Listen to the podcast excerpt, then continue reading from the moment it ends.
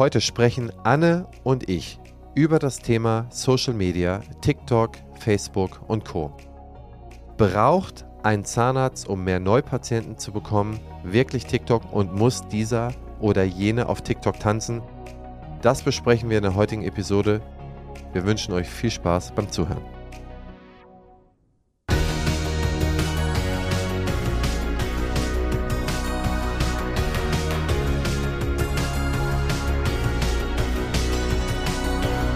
Partner dieses Podcasts ist die Bludenta GmbH mit dem Flash Zahnaufhellungssystem. Herzlich willkommen zu Küste und Kiez, hier mit Christian und Anne und wir haben eine Zuschauerfrage bekommen und zwar von Rudi Völler aus Leverkusen. Er fragt, ich bin Zahnarzt und brauche dringend Neupatienten. Muss ich dafür auf TikTok tanzen oder reicht erstmal ein eigener Instagram-Account? Wie integriere ich Social Media in meinen Praxisalltag? Christian, erstmal ganz allgemein, was sagst du zu TikTok, Instagram und Co? Ja, also grundsätzlich bin ich ja so ein bisschen skeptisch bei diesen Medien, ja. Hm. Darüber hatten wir im Vorfeld ja auch schon mal gesprochen, ohne um das zu sozialkritisch zu machen. Ich glaube, dass sehr viele Dinge, die aus dem Facebook-Konzern kommen, nicht sonderlich gut für die Jugend sind. Also WhatsApp, Instagram und Co. Das hat natürlich mit dem Algorithmus irgendwo zu tun. Da werden 100.000 verschiedene Messpunkte genommen und es wird natürlich immer das ausgespielt, was besonders kritisch und besonders erregend ist. Und äh, wenn man jetzt den Fall von in England von Molly Russell verfolgt, wo eine normalen Teenagerin, wo sie erst social gemobbt wurde und später wurden ihr dann Ads ausgespielt, mit welchen Messern sie sich am besten verletzen könnte und mit welchen mhm. Pillen sie sich am besten selbst töten könnte. Da ist es so, dass ich da für mich eigentlich da immer ein bisschen kritisch gegenüberstelle, das aber privat. Für die Praxis und für sein Business kommt man meines Erachtens leider in Klammern nicht dran vorbei. Das heißt, man muss sich dieser Kanäle irgendwo bedienen und muss sie auch leben oder sie, man muss sie, muss jemanden in seinem Unternehmen, in seiner Zahnarztpraxis finden, der diese erlebbar macht, weil die Leute sich damit beschäftigen und äh, sich dort aufhalten und man muss dorthin gehen, wo sich die Leute aufhalten und da nützt es halt sehr wenig, wenn man da Moralapostel ist und sagt, ich lehne es ab und äh, sterbe dann in Schönheit, das funktioniert leider auch nicht. Das heißt, man muss da für sich einen guten Kompromiss finden.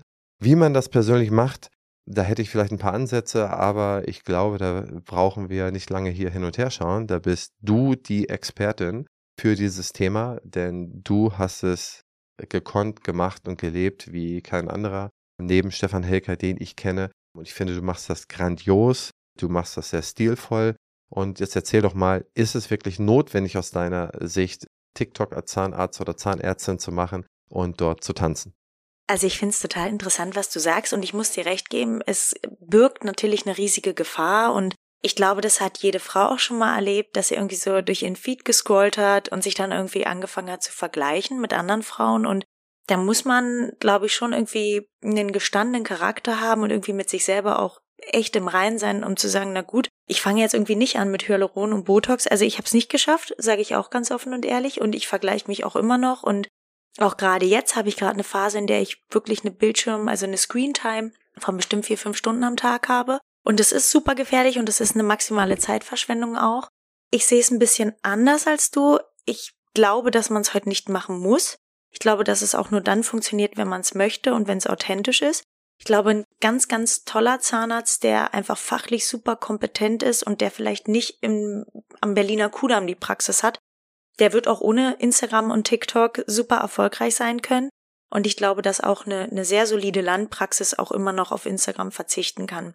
Was ich ganz oft sehe, und das glaube ich ist was, was dann eher schwierig ist, dass viele jetzt gerade und irgendwie ärzte mich ja auch äh, Videos von mir kopieren oder Tänze nachmachen oder sowas und da habe ich manchmal das Gefühl, das ist so, weil sie es machen müssen.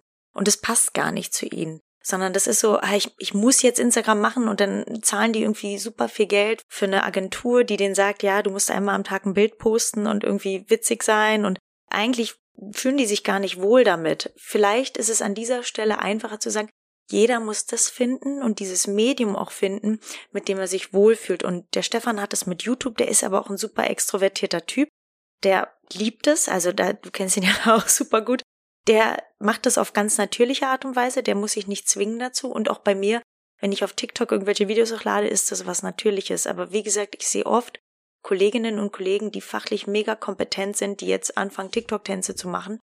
und man sieht ihnen einfach an, so die wollen das nicht, aber die haben das Gefühl, die müssen das. Und ich glaube, da gibt's andere Möglichkeiten, um Werbung zu machen als Instagram und TikTok. Und ich glaube, gerade in unserer Branche kommt man auch da, wenn man möchte, noch drum rum.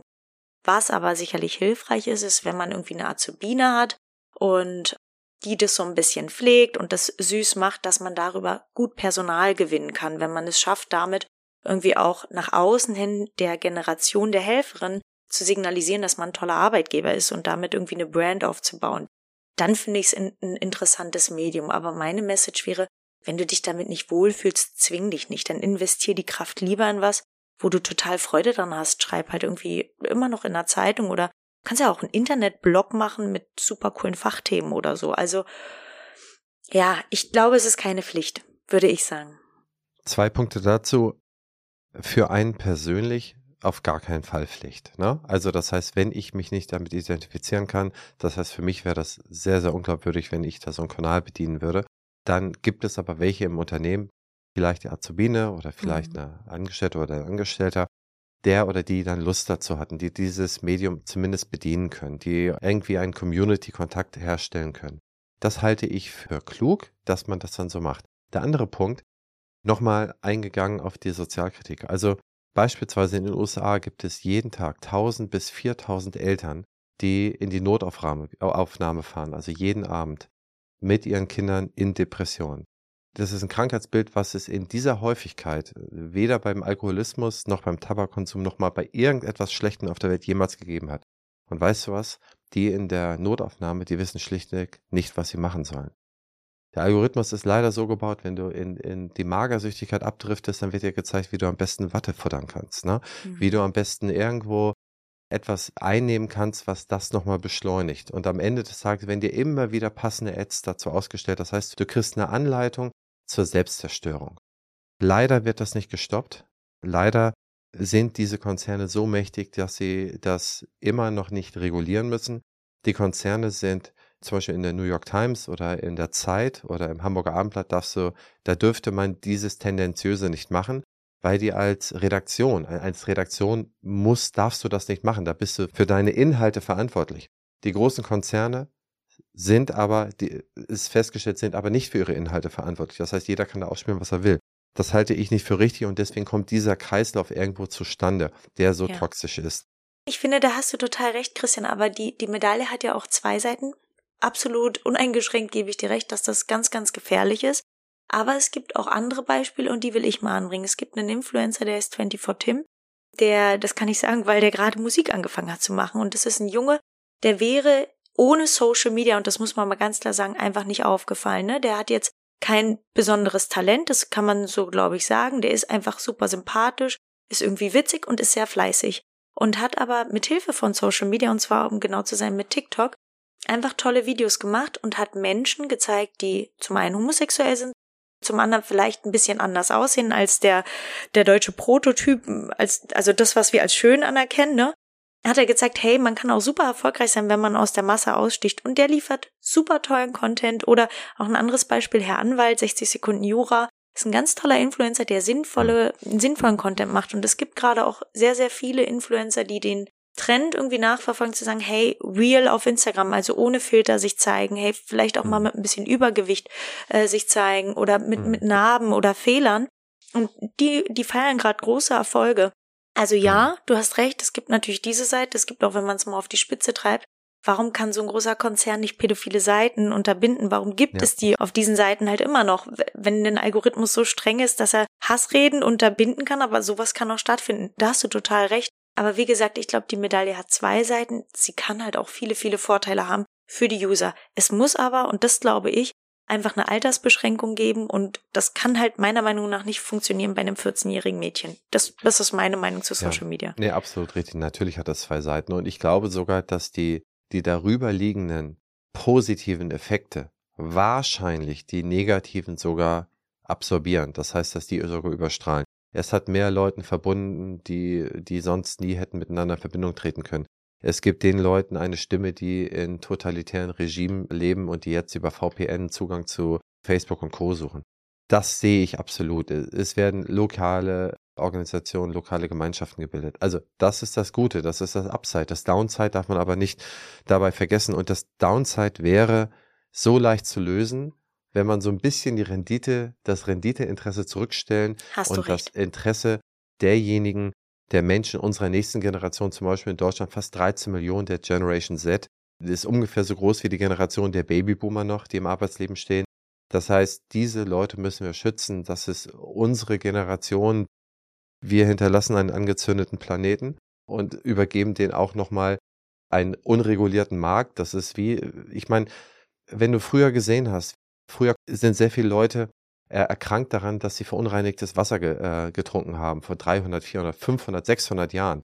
Da hat man Kindern schon so, so eine Art Tonic gegeben. Das heißt, man hat das äh, fermentiert. Das heißt, man hat da ein bisschen Alkohol reingemacht, dass, dass die Keime abgetötet wurden. Das heißt, man hat schon frühzeitig irgendwo angefangen, Alkohol zu trinken und hat da natürlich eine kurze ja, Lebenszeit irgendwo gehabt, bis man irgendwo verstanden hat, okay, hier gibt's Kaffee, den Kaffee kann man so aufkochen und das hat ja das Leben erstmal um 20 Jahre verlängert.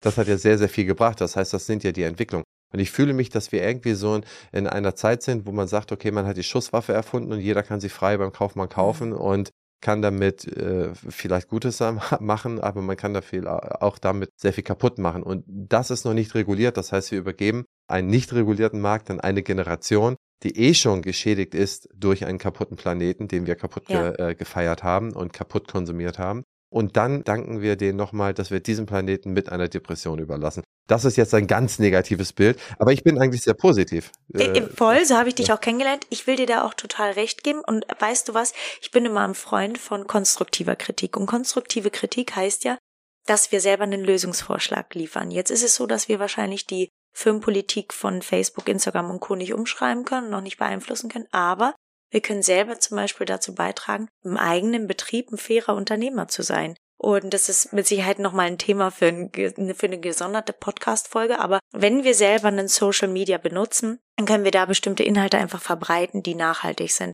Ich bemühe mich zum Beispiel auf meinen sozialen Medien immer zu zeigen, wie sehr ich meine Mädchen wertschätze. Ich konnte im ersten Jahr meiner Selbstständigkeit einfach keine horrenden Gehälter zahlen. Also musste ich, und das hätte ich aber auch so gemacht, meine Mädels auf andere Art und Weise einfach motivieren und, und denen zeigen, wie viel mir das bedeutet, dass die mich so unterstützen.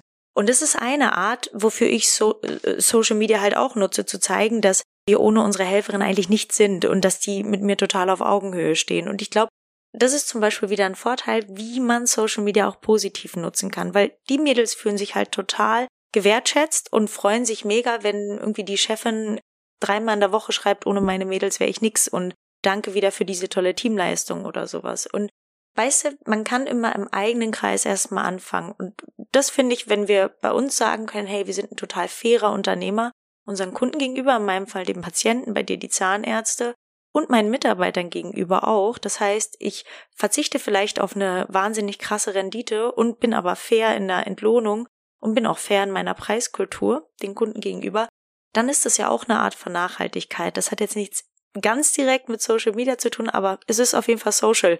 Und damit könnte man ja mal anfangen, dass man erstmal bei sich selber beginnt und dann kann man den Kreis größer machen, indem man sagt, so wie wir jetzt, hey, wir versuchen andere zu influenzen. Denn nichts anderes ist auch gerade ein Podcast. Es ist genauso ein soziales Medium, andere Menschen zu beeinflussen. Und die Message von heute ist eigentlich von meiner Seite, wenn du das machen möchtest, dann mach es, sei aber authentisch dabei und mach auf jeden Fall das, womit du dich wohlfühlst und mach nichts, weil du das Gefühl hast, du musst es machen.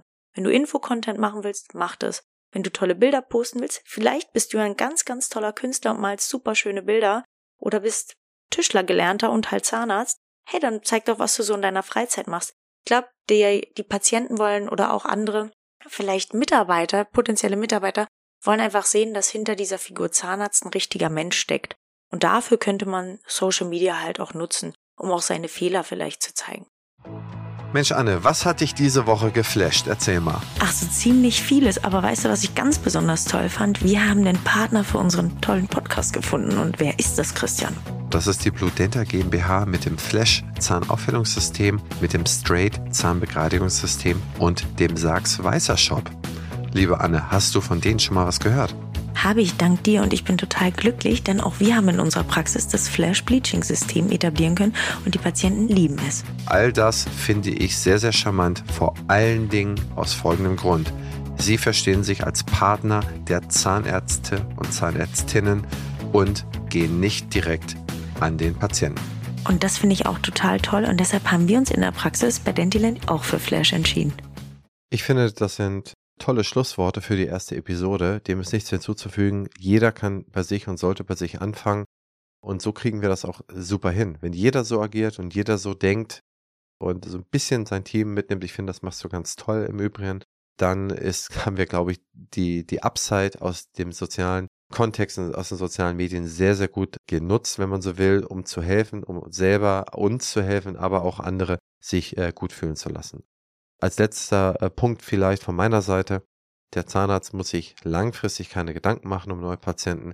Der langfristige Trend ist, dass wir tendenziell in den nächsten Jahren weniger angebotene Behandlungsstunden in Deutschland haben. Also das heißt, die Kurve geht leicht runter an angebotene Behandlungsstunden, das heißt an Zahnärzte und Zahnärzten, die mit ihrer Lebensarbeitszeit dem Markt zur Verfügung stehen. Und die Nachfrage nach Zahnarztleistung geht sogar ein bisschen hoch. Das heißt, wir werden in eine Knappheit kommen, wo es eher darum geht, dass ich keine Termine mehr beim Zahnarzt bekomme. Also als Zahnarztsicht Nein, der Zahnarzt muss sich vielleicht kurzfristig ein paar Gedanken machen, mittelfristig wahrscheinlich nicht und langfristig ist das gar kein Thema. Dem wird es auch weiterhin gut gehen. Vielen Dank für den ersten tollen Podcast mit dir. Vielen Dank, Anne. Bis zum nächsten Mal. Tschüss. Tschüss.